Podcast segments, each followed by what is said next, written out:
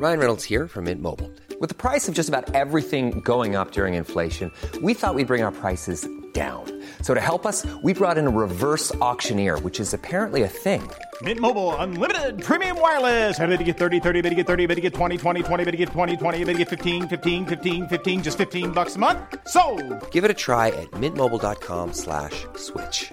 $45 upfront for three months plus taxes and fees. Promo for new customers for limited time. Unlimited more than 40 gigabytes per month. Slows. Full terms at mintmobile.com. Heraldo Podcast, un lugar para tus oídos. Golpazo. El plan B de AMLO perdió un round más en los tribunales. Te contamos de qué se trata. Esto es Primera Plana de El Heraldo de México.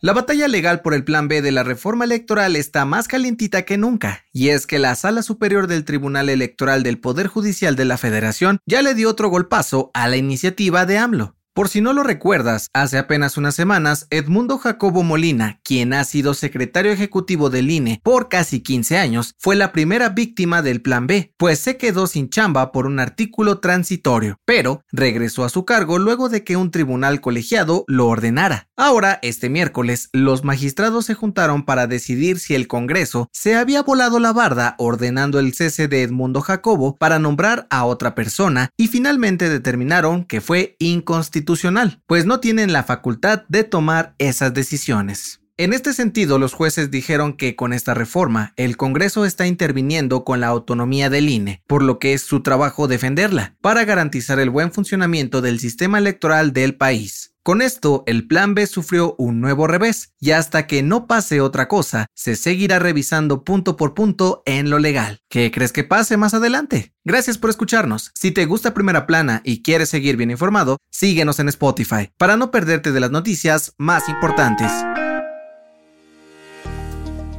Ay, no. Las malas noticias con respecto al agua siguen llegando de todos lados. Y es que mientras en México se esperan graves sequías en los próximos meses, la ONU tiene un panorama todavía más oscuro para el resto del mundo. Este miércoles se inauguró la Conferencia de Naciones Unidas sobre el agua en Nueva York, la primera en casi 50 años, y en su mensaje de apertura, el secretario general de la ONU aseguró que la humanidad está al borde de una crisis peligrosísima debido al sobreconsumo, uso insostenible y evaporación del líquido vital por el calentamiento global.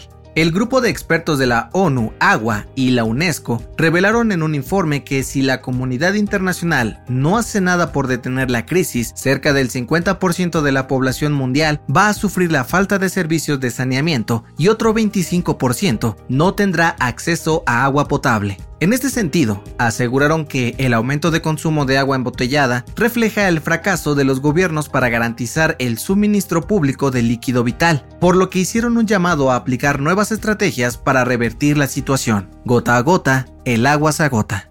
En otras noticias, la Fiscalía de Sinaloa localizó un cuerpo sin vida, cuyos rasgos coinciden con los de José Noriel Portillo Gil, alias El Chueco, presunto asesino de dos sacerdotes y dos civiles en la comunidad de Cerocahui, en Chihuahua, en junio del 2022. Aunque sus familiares lo reconocieron, las autoridades aún harán pruebas de ADN para confirmar que se trata del líder criminal. En noticias internacionales, el ejército de Estados Unidos sobrevoló Europa con dos aviones bombarderos con capacidad nuclear. Aunque se trató de una misión de reconocimiento, sirvió para advertir a Rusia y Vladimir Putin de su poder ante la negativa de detener su avance militar en Ucrania. Y en los espectáculos, la mañana de este miércoles se dio a conocer el fallecimiento de la famosa actriz Rebecca Jones a los 65 años. De acuerdo con sus representantes, en los próximos días se le realizará una despedida pública. Hasta el momento, no se ha revelado la causa exacta de su muerte. El dato que cambiará tu día.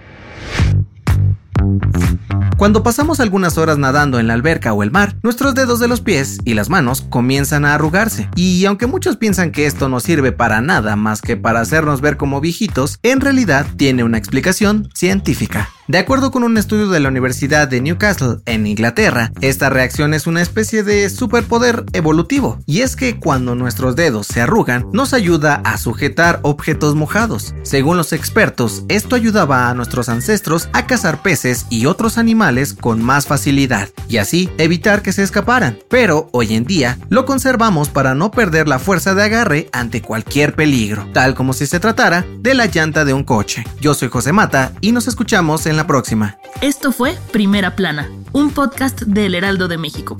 Encuentra nuestra Primera Plana en el periódico impreso, página web y ahora en podcast. Síguenos en Instagram y TikTok como El Heraldo Podcast y en Facebook, Twitter y YouTube como El Heraldo de México. Hasta mañana.